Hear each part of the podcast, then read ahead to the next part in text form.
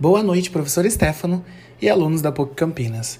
Eu me chamo Felipe Biondo e hoje trago em meio a este podcast o assunto recursos hídricos. Basicamente, nossa água do dia a dia.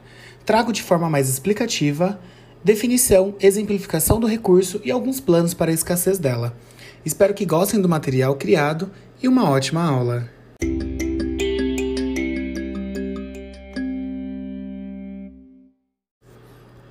Trago como definição de recursos hídricos nada mais nada menos do que as águas.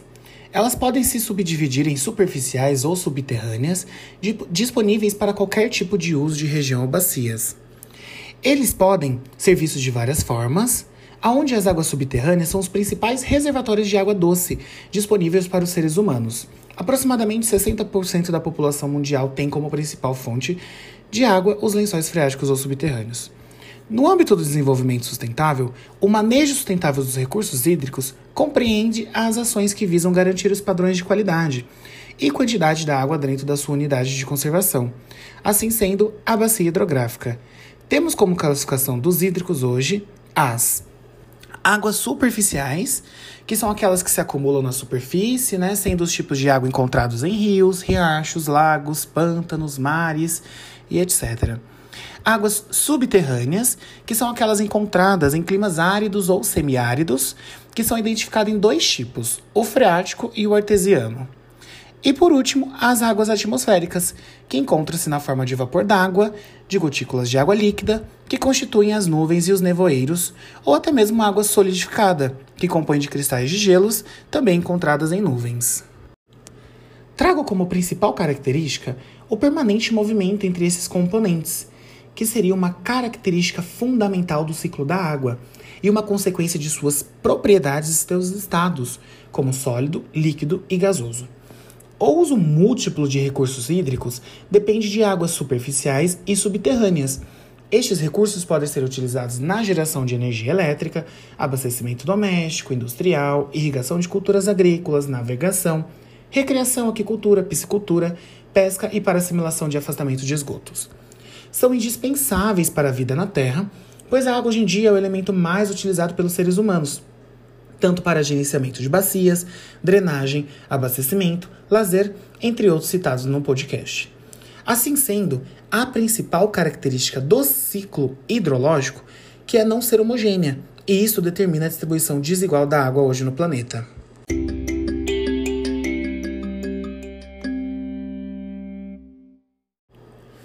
A água, além de tudo, é um recurso natural que ocupa aproximadamente 70% da superfície da Terra.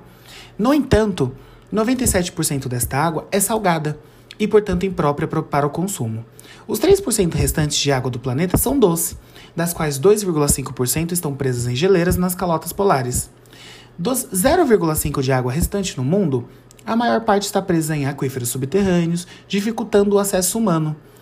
Tanto que o suprimento de água doce de boa qualidade é essencial para o desenvolvimento econômico, para a qualidade de vida das populações humanas e para a sustentabilidade dos ciclos do planeta.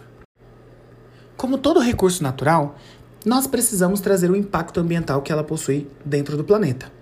A partir sendo a água, um recurso renovável, estaria sempre disponível para o homem utilizar. No entanto, como o consumo tem excedido a renovação da mesma, atualmente verifica-se um estresse hídrico ou seja, falta de água doce principalmente junto aos grandes centros urbanos.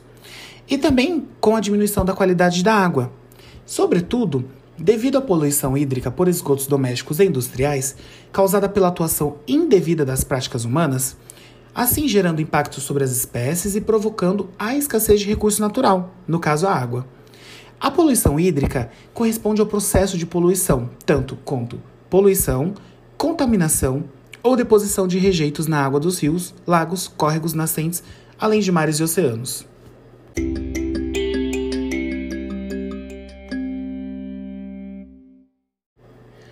O Brasil já conta com planos futuros para a diminuição desse impacto ambiental. Hoje nós temos como principal agente de segurança hídrica a Agência Nacional de Águas, ANA, aonde se utiliza do Plano Nacional de Recursos Hídricos para sintetizar a situação atual e a necessidade de ações futuras relativas aos corpos hídricos. Constam Nestas informações sobre a gestão, projetos, obras e investimentos prioritários que irão direcionar as políticas públicas. Os planos de segurança hídrica no país possuem níveis tanto federais, estaduais e municipais. Assim, realizando a junção dessas camadas, formando o Sistema Nacional de Gerenciamento de Recursos Hídricos, o SINGRE, sobre deliberação da ANA.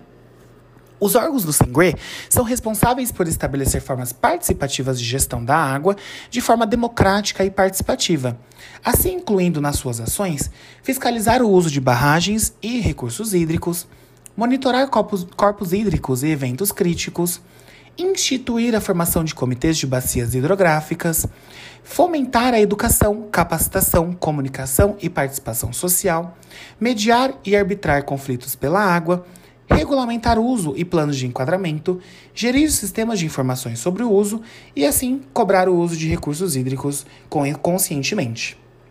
Essas atividades buscam o melhor uso possível das águas no nosso país, prezando pela preservação da qualidade e disponibilidade futura.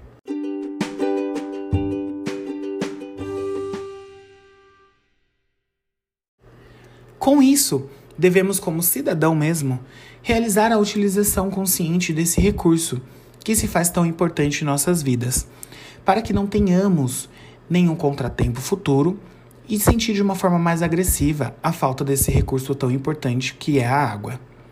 Obrigado a todos os ouvintes deste podcast e uma ótima noite a todos os alunos da PUC Campinas. Abraço!